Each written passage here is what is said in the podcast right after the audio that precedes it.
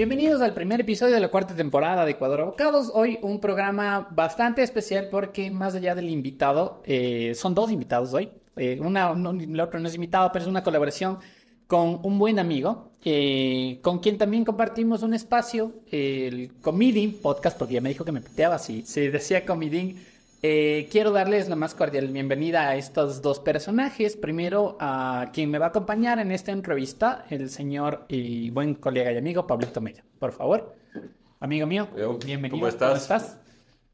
El señor también tiene un, un podcast de gastronomía, entonces hoy decidimos, y, y gracias a, a la coordinación con República del Cacao eh, y con Sheraton Quito, la mesa del chef, muchísimas gracias por el espacio también, eh, hacer esta entrevista en conjunto. Entonces, es la primera vez que nos juntamos para algo así.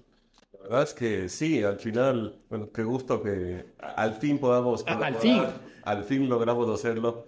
Eh, este también es el episodio número 28 de Community Podcast, así que valía la pena Vamos a, dejar, también. vamos a dejar por los banners por aquí abajo para que lo vayan a ver también. Eh, hemos compartido un par de un par de personajes de entrevistados y otras otros personajes que hay entrevistado solamente Pablito. Bueno, Así bye. que, para, antes que nada, sigan a Juanse, mis seguidores que sigan a Juanse, y los seguidores de Juanse que también puedan seguir a... Por favor, eh, es la idea. Comidi. Y, y la Gracias. pronunciación. Amigo mío. Y bueno, queríamos presentar a nuestro invitado de hoy. Como decía Juanse, muchas gracias a República del Cacao, a Filipe Gran, a Andrés Cifuentes por hacer esto posible, por la logística y también por el apoyo general para apoyar espacios como los nuestros. Está con nosotros Pachi Larrea, pastelero ecuatoriano formado en nuestro país y Argentina, actual embajador de República del Cacao y propietario de dos pastelerías con su nombre en Barcelona y, si no me equivoco, en Castelldefels, en España. Pachi, bienvenido. ¿Qué tal, Pablo Juanse?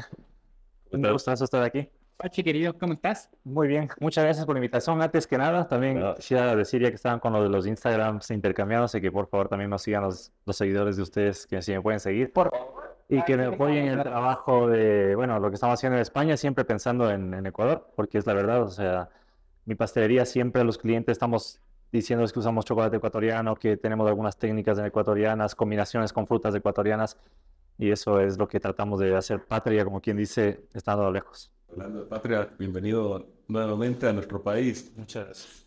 ¿Cómo te sientes cada vez que regresas? Con ganas de quedarme.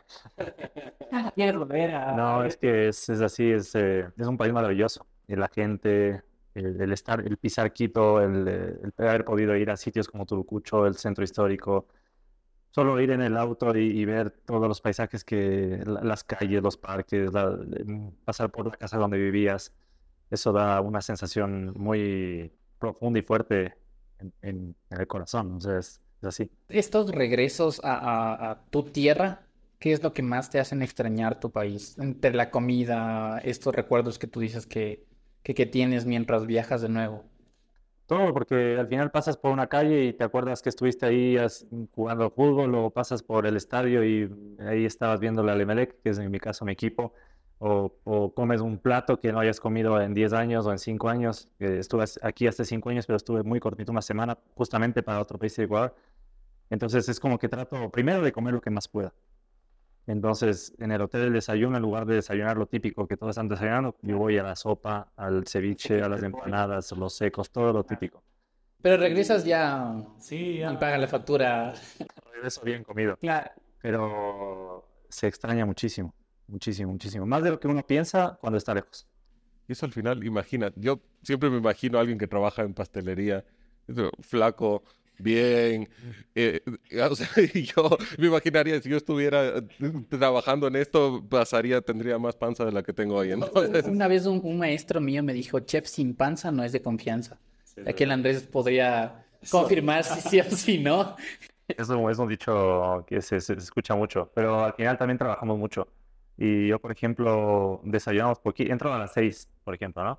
Y entre entras ya a full a sacar los croissants, a sacar los pasteles, a preparar todo para abrir a las 8 de la mañana.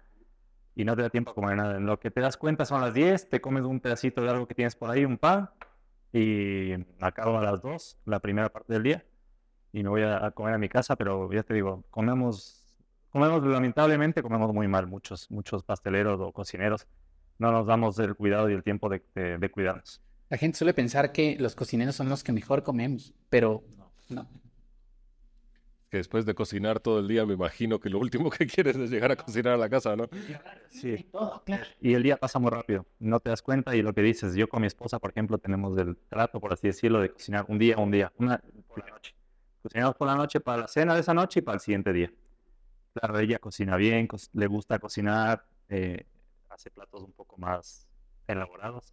Y yo llego y hago el pollo a la plancha y el arroz o una ensalada o, y, y me bien, como que ya después de dos semanas como que ya cambiemos un poco. Una cocina algo más. Sí, sí, exacto. Eh, Pachi, querido, tú estudiaste aquí en la UID, abrazo a los amigos de la UID también. Eh, luego te vas a Argentina, desarrollas tus estudios allá. Cuéntanos un poquito la dinámica de, de cómo fue tu carrera, cómo comenzó. Sí, buscaba estudiar justamente esto, pastelería, gastronomía, también turismo, me interesaba mucho el turismo. Eh, había en la UID una, una carrera que se llama ecoturismo, que me parecía súper, súper interesante. Al final me incliné un poco más por Argentina, porque en esa época eh, me habían recomendado que eran los mejores sitios para, para estudiar cocina, pastelería, y me fui para allá. Eh, estudié en Maus y Ceres, y la verdad es que no me arrepiento porque fue una época muy intensa cogí un programa de estudios que estaba full todo el día, casi metido en la universidad. Aparte, después recibí una oferta de que sea ayudante de, de un, pas- de un pastelero, de un profesor, eh, como práctica, una especie de práctica. Y yo me quedaba lo que podía, me apuntaba a todo lo que había. Entonces, eh, súper interesante estar allá. Aparte, la vida en Argentina me gustó mucho. El fútbol me encanta, la carne. eh, había más vida nocturna que nosotros acostumbramos aquí, tal vez en Ecuador, a que a cierta hora ya no hay gente en la calle. Claro.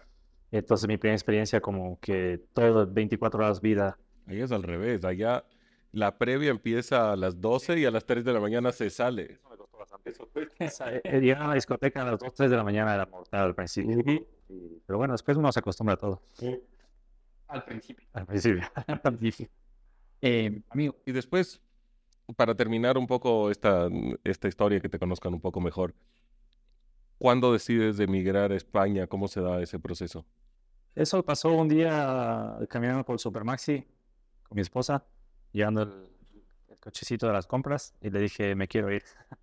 Y así fue. O sea, ella me dijo, pero ¿cómo? ¿A dónde te quieres ir? Ella tiene el pasaporte italiano. ya. Les llevamos de España. Y, mi- y tengo un hermano que estaba en Barcelona antes. Y fuimos armando el viaje. Ella, ella quería también hacer un posgrado, un máster. Y conseguimos uno allá. Y así se fue un poco evolucionando la idea. Y nos fuimos en muy poco tiempo. de- desde que empezó la idea hasta que nos fuimos, no pasaron muchos meses. Y bueno, nos fuimos con nuestra hija de cinco años. Y me acuerdo que fue a mitad del curso escolar, o sea, en diciembre. Ni siquiera esperamos a que se acabe en julio, si vamos en septiembre, sino que yo ya dije, vamos, queda un cambio, no sé. ¿Y cuándo empieza ese momento en el que decides emprender y poner tu propia pastelería? Eso también fue un proceso. Estuvimos 10 años, o sea, desde que salí son 10 años. Eh, estuve trabajando en una pastelería muy importante de Barcelona cinco, casi 5 años. Eso fue un aprendizaje eh, brutal, o sea, cambió mi, mi carrera pastelera. Y después de eso tuve la oportunidad de irme a Estados Unidos, a Miami. Trabajé un año ahí. Volví a España, volvimos a Castelldefels y nos gustó mucho el pueblo. Y poco a poco conociendo también al público y cómo se maneja, había mucho, hay mucho extranjero ahí. Hay un cliente muy interesante y por eso decimos. Ok. Tú, eh, vam- vamos a ir intercambiando las preguntas con Pablito. Acabas de participar como ponente y expositor en el Pastry, que se dio entre estos días, el Pastry 2023 de República del Cacao, eh, este mayor congreso de pastelería de América Latina. Cuéntanos sobre tu exposición y de lo que trataste de transmitir en este, en este congreso. Eh, la verdad es un, un congreso muy, muy bonito. Vi- Vino gente muy buena, Chano, eh, Per, Antonio, André de aquí. Em, entonces, para mí ya era un orgullo venir. Em, cuando, cuando surgió la idea, Yo siempre pienso en, en traer lo más atractivo o, o algo que pueda aportar. Es complicado a veces porque cuando vas a otro país no encuentras los ingredientes o los texturizantes o, las o los gelificantes que, que tú usas normalmente en, en- en mi pastelería en este caso. Pero quería adaptar por eso las recetas de aquí primero y traer el tipo de pastel que yo creo que funciona en, en cualquier lugar del mundo. Con un poquito de nuevas técnicas, eh, nueva- nuevas maneras de formular la receta, en este caso eh, menos grasa, menos azúcar, pero sin dejar de lado el sabor, las texturas y sobre todo también eh, la, la apariencia que, que cuenta mucho. Entonces, eh, traje estas opciones para que la gente pueda, pueda aprender y disfrutar. Y para mí ha sido un honor estar en el pastry. ¿Y cómo has sentido el nivel de la pastelería aquí en Ecuador en esta visita? Bien, la verdad, muy bien. He tenido la oportunidad también de hacer dos workshops con gente que trabaja en hoteles, en restaurantes, en pastelerías, cafeterías y me han traído incluso muchos regalos, bombones, eh, alfajores. eh, la gente la verdad se ha portado súper bien. Y puedes notar cuando, en un workshop es cuando notas cómo trabaja un pastelero, cómo, cómo se desarrolla, las preguntas que te hace. Y la verdad es que me ha sorprendido bastante también. El, mencionas que la gente te ha traído regalos, eh, dulces y demás. ¿Eres, qué tan goloso eres, Pachi? Poco, ahora poco menos gente. Ahora poco. No, ahora, ahora, por ejemplo, pastelería no me, no me interesaría mucho probar pasteles, porque no sé por Sí. qué. Creo que es un, una, eh, El man no del mismo cocinero. sí, o, o una evolución, por así llamarlo. No, no es evolución, pero a mí me gusta ahora, por ejemplo, si me pones un, un croissant bien hecho, me como feliz. O un panetone, o un pan que esté rico, o una colada morada, eso sí, cosas de esas, pero pasteles y bombones tampoco mucho, chocolate sí, tal cual sí, bombones me atraen un poco menos. De hecho, hoy, hoy, hoy nos va a sorprender el Tonquito con coladito morado. aquí. Nos, nos- nos van a pasar más luego, eh, Ya de, de hecho. Y ahí me, me surge una pregunta que puede ser interesante. ¿Cómo, ya después de probar todo, como dices, ya no me interesa tanto probar un pastel, ¿cómo evitas esa, en inglés le dicen tunnel vision, esa visión de túnel para evitar que tu creatividad se bloquee y puedas seguir creando nuevas, eh, nuevas cosas, nuevos... Sí, no sé, yo, la creatividad por ese lado no, no, no dependería de probar o de, o de no probar. Yo cuando hago un pastel, al final has probado tanto, tantas las texturas, eh, los sabores, como la combinación, que cuando yo ha- hago una cosa nueva, eh, la hago, está listo el postre y claro, reúno a mi equipo y ellos prueban, yo también pruebo un poquito, pero la creatividad no creo que se vea afectada por no probar pasteles. Y también espero que mi equipo siempre sea sincero y me diga, pero al final, como yo también tengo una- una- un negocio, te das cuenta cuando algo funciona y cuando algo no funciona. Y eso también ayuda mucho. Sí, podríamos decir que es así. Y a veces me preguntan, pero no vas a probar. Y yo digo, no, yo creo que ya está bien. O sea, creo que está bien, está rico, ¿no? Y le pregunto, ¿está rico, no? Me dice, sí, pero prueba. Y es complicado, así que no La sé, ya. confianza del equipo también. Sí, sí, sí, claro, es, al final eh, yo creo que da una buena opinión. Siempre, igual a veces opinan, me dicen, bueno, esto a lo mejor un poquito menos de esto, está muy ácido, yo qué sé. Pero sí, e igual a veces te toca, o sea, hay que probar un poquito aunque sea, pero yo me refiero a que un pastel, si es que voy a un cumpleaños, ya no me, no es que no me interese, pero ya no, no sé, ya estoy un poco saturado de, del tema pastelería. ¿Cuáles son las tendencias de, de la industria hoy en día en términos de ingredientes, técnicas? ¿Hacia dónde está yendo la industria? hacia una pastelería un poco más ligera en, en, en dulce y en, cu- en grasas, por ejemplo. Eh, yo creo que en Europa se nota mucho eso. Ahora también una de las cosas que antes no les dije, que, que, que dije en la clase del pastry, es que yo trato de no usar colorantes artificiales. Entonces yo sustituyo mucho por polvos de liofilizados, de albahaca. En este caso traje albahaca mora. Y eso me parece muy interesante. Más que otras tendencias que puedan estar en auge ahora, eh, yo creo que esto es interesante de, de compartir y de, y de que se puede crear y decorar un pastel sin tanto, sin tanta cosa artificial. Es que al final te lleva a, eso, a la parte de comer más sano, de que todo el mundo se está tratando, eh, está tratando de cuidarse más. Me imagino que va por ese lado. Em, yo creo que al final no, no es por sano, porque un postre, si te comes un postre, tiene que ser un postre. Al final. O sea, es dulce, es un, es un dulce, es, es para disfrutarlo. Si pecas, pecas bien. Sí, porque tienes que disfrutar un postre. Yo, yo respeto mucho, ahora hay muchas tendencias de que un postre ya casi es, se reduce a nada, pero yo, yo, yo insisto en que un postre tiene que tener muchas texturas, sabores, que no tiene que ser tan dulce como lo que estábamos acostumbrados antes, que, que no te puede acabar un trozo, pero que tiene que ser, al, al final tiene que ser dulce, porque lleva chocolate, lleva praliné, lleva fruta, eh, tiene que ser goloso, como dicen en, en Francia. Esa es mi visión, al menos. Y hablando de postres, Pachi, ¿cuál fue ese postre que probaste en un punto y dijiste, quiero entender cómo se hace esto y quiero dedicarme a esto? En Francia yo creo que cambió mucho mi, mi- mi punto de vista de la pastelería. La verdad es que ya están en un, bueno, eh, siempre ha estado en un nivel Francia, un referente de la pastelería. Y cuando probé sobre todo la bollería francesa, Ok. eh, el panettone también que hacen en, en- en España, porque yo creo que el, el panettone is- italiano y el español son muy distintos del panettone. Algunos panetones que he probado en España de pasteleros muy buenos españoles, esas cosas te cambian la, la- la visión. O sea, dices, este, este croissant o este pan o chocolate son, tienen un nivel buenísimo. Es algo un poco que dices, qué simple que es, pero a la vez tan complicado de hacer. Y Sí. y sabor y demás. Qué rico. Entonces, ya, ya está dando hambre ya. Ya, sí. Oye, el, el- la inspiración, partiendo de, de esta última pregunta que, que te hacía, ¿de dónde la obtienes? ¿Qué, quién, qué te inspira? Eh, me inspira mucho viajar, comer, probar.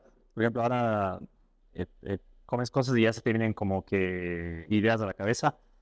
Eh, en, en el viaje también, cuando tú vas a una ciudad y ves la arquitectura y ves eh, un museo, también se te pueden venir ideas de decoración, de formas de pastel, de formas de, de, de- de esculturas de chocolate. Creo que es muy importante viajar con los ojos muy abiertos y con la boca muy abierta también, probar lo que, lo, siempre ir, por ejemplo, yo aprovecho ir a los mercados, a lo, a lo más, más típico, que este día sorpresas, claro, cuando estás, por ejemplo, en Asia, que es- hay cosas raras, pero que pruebas un montón de cosas interesantes. Y no, cre- creo que no hay nada mejor que viajar y probar para inspirarte. Y tú has mencionado que eres un amante del chocolate. ¿Qué lo hace tan distinto a otros ingredientes de tu rama? ¿Por qué ese amor específico al chocolate?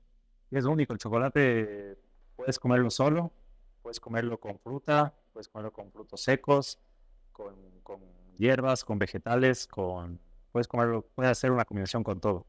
Entonces, me un, ingrediente súper, súper interesante.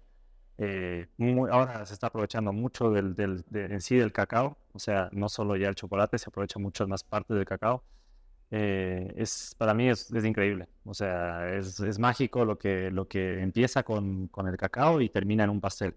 Para mí es, es, es único.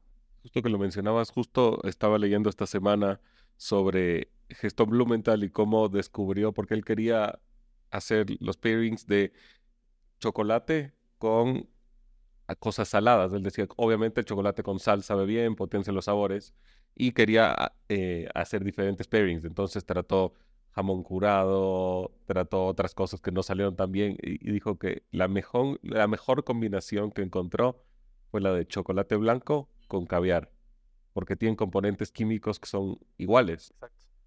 eh, y que obviamente es al- al- a nivel químico, como los dos tienen esos mismos componentes, entonces saben bien juntos. Es automático. Eh, Exactamente, esa parte química un poquito más científica eh, que tal vez no se utiliza mucho, creo que en, en la industria todavía se trabaja mucho con instinto, puede ayudarlos mucho. Sí, por ejemplo, ahí me decía unos chicos al final de la clase, me decían, y porque claro, en, en el pastry, en, la clase grande no se puede probar todo lo que, lo que yo hago, entonces me dicen, pero esto de chocolate blanco con albahaca queda bien realmente, o sea, porque a veces solo piensas y no lo haces del match en la cabeza, ¿no? Pero es muy interesante la- las opciones que se pueden combinar. Ahora, por ejemplo, tabletas de chocolate blanco encuentras con curry, con albahaca, con, cosas que antes no hubieras podido imaginar que se que pueden combinar. Dentro de estas combinaciones que mencionas, ¿qué es lo más, no raro, pero lo más complejo que has encontrado en temas de sabores? Eh, complejo a la hora, de, por ejemplo, de, de vender o de, de- de crear una cosa y luego transmitir al, al cliente final, por ejemplo, eh, es algo parecido a uno de los que hice ayer, que es un bizcocho de hierbas que tiene hierba luisa, menta, albahaca, eh, una compota de mora y una mousse de vainilla y un crujiente, a veces la de albahaca o de mora. Entonces, cuando la gente oye un poco hierbas con mora, chocolate, como que no, no se atrevería en un principio si tuviera que elegir comparando con otras cosas. Pero cuando prueban, eh, la verdad es que le gusta mucho. ¿Y algún ingrediente que estés utilizando hoy en día que, que, que te inspire a seguir creando nuevas cosas? ¿Algo especial? Me gustan mucho los cítricos, sobre todo los cítricos tipo bergamota, calamansi y yuzu que se encuentra más fácil en Europa. Eh, es muy interesante. El yuzu es fantástico. El yuzu es, es, es, es increíble y es peligroso porque es súper fuerte. Entonces hay que saberlo medir, combinar, pero son ingredientes que, que, que, claro, yo aquí ya quisiera yo usar en Europa más, más ingredientes de aquí, como el tomate de árbol, eh, la naranjilla, pero no, no encuentras la, eh, ¿cómo se llama? El, el blanco, el, se me fue. El, el- la pulpa blanca se me fue, la guanábana. Se me fue el blanco. Eh, el blanco. Y entonces ya me gustaría tener más opciones de ese tipo allá. Pero claro, al- al estar en un mercado más europeizado tienes que adaptarte a lo, a lo que tienes allá. Yo uno como goloso, digamos, yo, yo, yo pruebo de todo, pero si hay una cosa que no me gusta es el tomate de árbol, ¿no entiendes? No me gusta. Es un poco porque tampoco, o sea, tú tienes un tema cultural también, amigo, que no es muy arraigado acá. Claro. Entonces es como, es- la, la, la naca también tiene medio ciertos eh, rechazos a ciertos productos. Claro, yo nací en Chile, entonces soy mitad chileno, mitad ecuatoriano, y obviamente, digamos, claro, no, no, también, pero no, n- nunca tuve, por ejemplo, jugo de tomate de árbol en, en mi mesa, no era algo normal en mi casa. Toda la vida, o sea, Exacto. sí, sí, sí. Pero riquísimo. Eh, conocemos bien que República del Cacao, y, y- y todo el, el trabajo que ha hecho y el alcance, eh, tuvo, to- te, te tuvo todo este fin de semana y toda esta semana que, que estuviste acá en Ecuador, viajando, conociendo eh, y demás. ¿Cómo fue esa experiencia? Visitaron Turucucho, que es el, el sector de donde obtienen la leche, si no estoy mal, me corrigen, eh, querido Andrés. ¿Cómo, cómo ves esta, todo ese trabajo que una empresa ecuatoriana ha hecho para, para potenciar el cacao y el chocolate ecuatoriano? Muy interesante porque yo no conocía Turucucho, por ejemplo. No tuve la suerte de irme a las otras, a la otra parte del viaje porque tuve otro viaje que coincidió la semana pasada. Pero, por ejemplo, en Turucucho puedes ver las comunidades, hablar con la gente de ahí, ver cómo realmente están trabajando de la mano, cómo han evolucionado y cómo siguen evolucionando con ellos. Eh, ellos te cuentan de una manera fascinante su experiencia de cómo eran antes y cómo son ahora en, en cuanto a comunidad en cuanto a desarrollo de, de técnicas y de cómo han- están emprendiendo eh, y aprendiendo y trabajando de la mano de, de República del Cacao. O sea, y eso es, eh, yo, yo al menos no lo había visto mucho en empresas así que vayan a, a- a productores locales, a, a pequeñas comunidades a, a- coger sus ingredientes, a trabajar. Y no solo comprar, porque comprar es muy fácil, pero capacitar, es preocuparse por ellos y estar de la mano pendientes es, es, eh, muy, es muy bueno para ellos, la verdad. Y al final del día resulta en tener un mejor producto también. Sí, sí, sí, y mejorar, o sea, mejora, mejoran ellos y mejora, mejora el chocolate, mejora, mejora todo. Así es. Y habíamos hablado de que, bueno, conocemos bien a República, su alcance, su trabajo, y nos gustaría que nos cuentes desde tu perspectiva qué te trae ser embajador de la marca y cómo has podido potenciarla.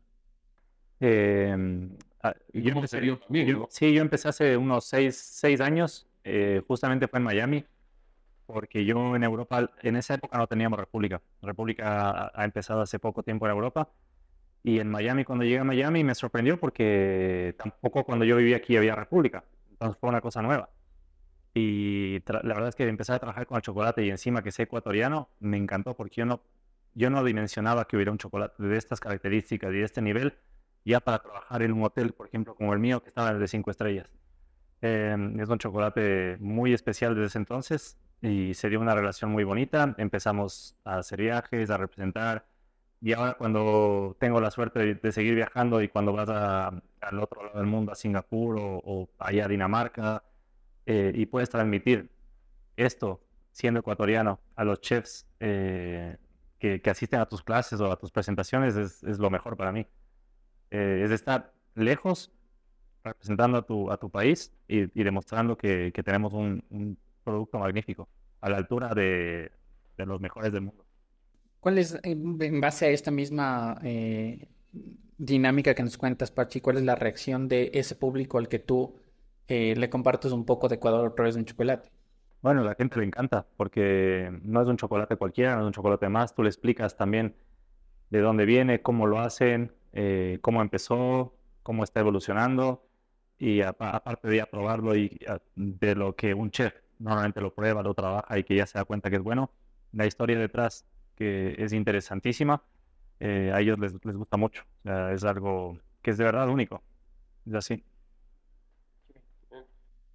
Para conocerte un poco en la parte personal, fuera de, de, de cámara, justo hablábamos de que eres, eh, de que eres rockero, de que te encanta la música. Cuéntanos un poco de, de, ese lado también. Siempre me ha gustado la música. Tenía, siempre en el colegio tenía mis, mis grupos de música, eh, iba a conciertos. Ahora ya un poco más tranquilo porque siempre ya no se puede escuchar la misma música todo el tiempo porque, bueno, el rock, por ejemplo, si pusiera en mi pastelería ya no, ya no, ya no podría.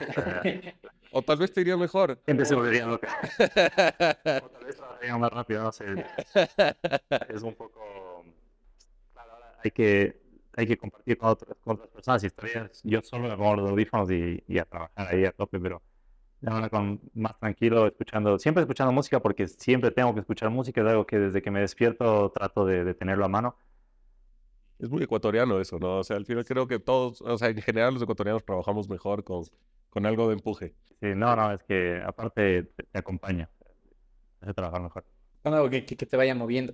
A mí me sorprendió algo que dijiste hace ratito. ¿Dónde naciste, Pachi? O sea, ¿en qué parte de Ecuador? En Quito. En Quito. ¿Por qué eres de Melexista? ¿Qué pasó ahí? ¿Dónde se fue? ¿Dónde, rayó ese, ese cambio? Claro, ¿qué pasó? Yo tenía un tío abuelo de mi mamá que es guayaquileño, que era guayaquileño, Jorge Páez, y él me llevó un día al Capuel. Yo tendría unos seis años, pero yo creo que antes de eso ya me exista, porque yo le pedí que me lleve al Capuel. y, y, ya, o sea, no, por dar la contra en todo caso no es. Es un sentimiento auténtico y soy melexista. Viene melexista y, y cada que venía a Quito iba a la boca del pozo así, tal cual. Y saltaba y cantaba y me, ya conocía a todos los panas de la Boca del Pozo. Y ahora tuve la suerte de verles en el hotel.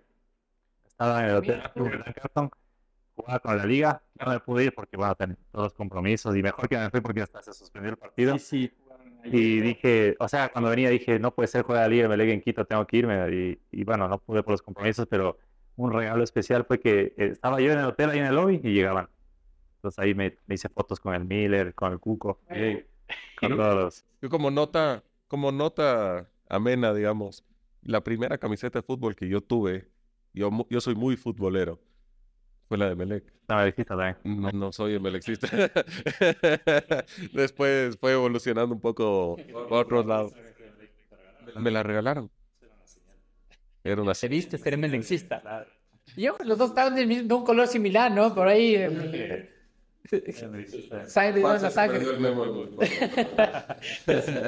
eh, Pachi, eh, de toda la comida que tú puedes extrañar de tu país, ¿qué es lo que más extrañas? Porque mi pregunta era encebollado con chifles o con pan, pero ya dijiste que eres melexista, ya no voy a hacer esa pregunta. Yo creo que hace poco descubrimos un restaurante ecuatoriano ahí en, en Barcelona que se llama el, Gran Chonero. Si están por Barcelona, tienen que... El Gran Chonero. El Gran Chonero en Hospitalet. Una, una, pequeña publicidad ahí, pero es que está súper rico. ¿Ya? Hay, hay muchos restaurantes ecuatorianos que he probado, pero este pues, no, es el mejor. Y por ahí en la comida esta, más de la costa, yo puedo pasarle sin, sin extrañar tanto cuando voy allá. Son un ceviche, cebollado, eh, un arroz, marinero, estas cosas, una, hasta guatita, que me encanta. Pero sí extraño y la fanesca, por ejemplo, cuando es de época fanesca, aunque mi esposa hace una muy buena fanesca ya, tengo que decirlo. Pero la fanesca, porque ah, después acompañas con el quesito y con, con, con, todos los aderezos, las empanaditas, todo eso. Eh, la colada morada. Pero yo creo que también se extraña no solo el comer eso, sino el vivir el ambiente que, todo, que lo rodea. ¿no? El domingo en la casa, Exacto. con la abuela, toda la familia. Eso es, lo que, eso es lo que se extraña de verdad más que en sí el plato, porque al final estamos en un mundo que puedes conseguir casi de todo en todo lado, pero eso es lo que el ambiente, el compartir con, con los seres queridos de aquí, eso sí, sí se extraña. Yo tengo una. ¿Cuánta gente manejas entre tus dos pastelerías? Ahora somos, si no me equivoco, seis o siete personas. ¿Y cómo, qué consejo le darías a alguien que empieza, que tiene ese sueño de emprender y sacar algo dentro de esta industria? No, que no es fácil, o sea, porque nada es fácil, pero que se puede lograr. O sea, es mucho trabajo, hay que tener una idea muy clara de lo que quieres hacer, hay que saber escuchar al público y no cerrarte tú en tu, en tu idea de lo que te gusta a ti. Y porque una cosa que a mí me guste, un pastel de chocolate súper negro y que sea un necio y lo quiera vender sí o sí, sino que hay que, hay que escuchar al público, abrir un negocio con una idea, como te digo, muy clara, muy organizada, pero saber, saber a dónde vas dónde estás también, porque no es lo mismo abrir un negocio aquí que en Barcelona y trabajar duro, no hay más secretos.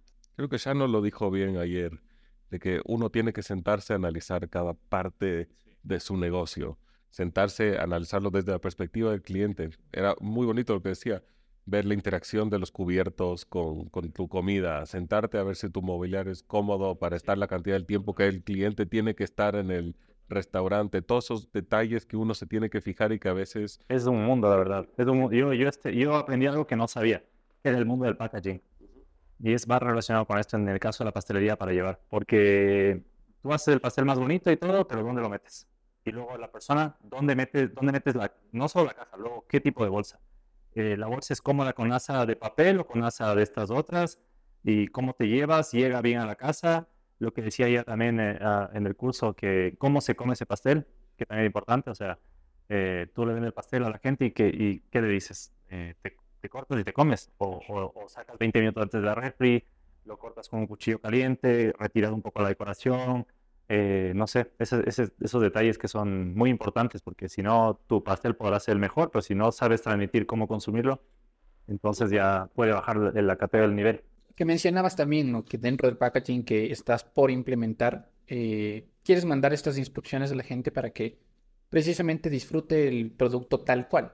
Sí, sí, sí, es algo que tengo pendiente, porque sería más fácil hacer una tarjetita o una, un, pequeño sí, apartado en la caja para saberlo comer, porque también yo insisto mucho, por ejemplo, las chicas que tengo que son muy buenas en la parte de venta, pero que a veces eh, estás tan a full con otras cosas que se te va los detalles, los pequeños detalles. Entonces, sí es importante, sería importante tenerlo. Y los pequeños detalles cuentan al final del día.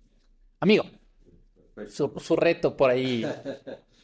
Eh, bueno, para los seguidores de Ecuador Abocados que no conozcan a, Comiding, eh, la inspiración de Comiding nació de las ganas de hacer un libro de recetas. Entonces se me ocurrió que en cada episodio iba a entrevistar a alguien que, me inspire dentro de la industria y que le iba a pedir que me rete a cocinar un plato con un ingrediente o con una técnica específica y así poner esa receta que vaya creando en, el, eh, en este libro de recetas que se vuelve colaborativo al final, se vuelve un tema bonito, poner quién te inspiró, cuál es el ingrediente, por qué se dio, etcétera. Al final, más bonito ahora en la, en la colaboración que estamos haciendo. Entonces, me gustaría que me retes a, a cocinar un plato. En este caso será un plato que tengas que usar, por ejemplo, con chocolate blanco y albahaca, ya que ya que, ya que Perfecto, me encantaría. Eh, reto se... perdón, ¿Se te ocurre ya? No. o sea, lo primero que pensaba era, por ejemplo, infusionar una nata con, con albahaca y empezar a crear tal vez algo ahí como un como una mousse o algún tema por ese lado. Yo no voy a ayudar. No sé si, no sé si, no sé si me estaba preguntando si va bien por ahí. Yo no estaba pidiendo tips porque en general el, punto es que después lo pruebes o, aunque sea lo puedas ver, ver la técnica. Sí, me mandas un pasaje y vengo y pruebo. Perfecto, no sé si el presupuesto da para... el cacao para que te ayude a traer a... Por favor, señores, para... Hacemos un episodio de eso. Pero no, pues eventualmente nos seguiremos viendo ahora que ya nos, nos conocemos mejor, más bien eh, ha sido un placer conocerte, eh, el conversar contigo, conocerte mejor y que eh, también todos los seguidores puedan saber un poco de lo que haces y cuando estén en España poder visitarte y los que son ecuatorianos probar un poco del talento de su tierra, ¿no?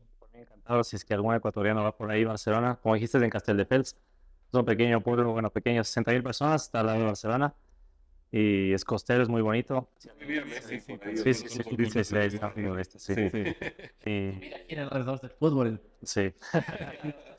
No, es una zona muy bonita. Así que si es que alguno, alguno de los oyentes o seguidores está por ahí y me viene a visitar, encantado de recibirles. Qué bueno, qué bueno, querido Pachi.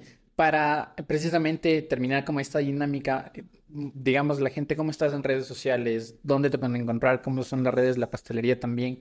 Para que eh, más gente también se entere que hay ecuatorianos haciendo patria afuera con, con los productos de nosotros. Sí, mi Instagram es arroba pachilarrea eh, y el Instagram de la pastelería es arroba pachilarrea pastelería.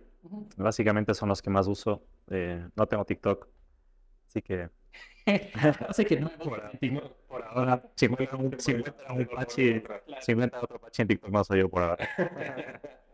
Pachi, querido, ¿cómo la pasaste? Súper bien, la verdad es que... Y después con la cola morada ya para finalizar ya será el éxito. No, será, ha sido un placer que me inviten. Yo encantado de hacer este tipo de cosas, entrevistas, conocer más a la gente que está en el medio eh, de periodismo, de, de, de podcast, de, de redes sociales, porque al final yo estoy tan lejos y no estoy aquí en este mundo, no sé qué pasa, y así me siento un poco más dentro del ambiente. Créeme que eres parte, eres parte importante de este ecosistema y sobre todo que hay ecuatorianos representándonos bien en el exterior. Siempre nos hace orgullosos y, y como digo, te hace totalmente parte de esta industria por más de que estés lejos. Entonces, más bien, gracias por eso y gracias por acompañarnos. Gracias a todos por estar aquí con nosotros y, y nada, pues es un buen viaje de vuelta a, a España. Y, y avísanos cuando vuelas, por favor, para añadirnos ahí a un par de, un par de visitas de restaurantes, ir a comer Seguro, y mostrarte un poco más de lo que, lo que ya está pasando acá. eh, que al final del día es un resumen y una muestra también de, de, de todo lo que pasa en el mundo, ¿no? Sí. Pachi, como lo mencionó eh, Pablito, un buen viaje de regreso. Estaremos ahí eh, conversando ya cuando salgan los episodios y demás. Ha sido un placer esta colaboración también, amigo mío. Siempre. Eh, y conmigo nos vemos en el siguiente episodio. Muchas gracias. Muchas gracias a todos y nos vemos en la siguiente ocasión. Gracias a República del Cacao, a Andrés, Filip y gracias a Hotel Sheraton por recibirnos. Un abrazo para todos. Chao, chao.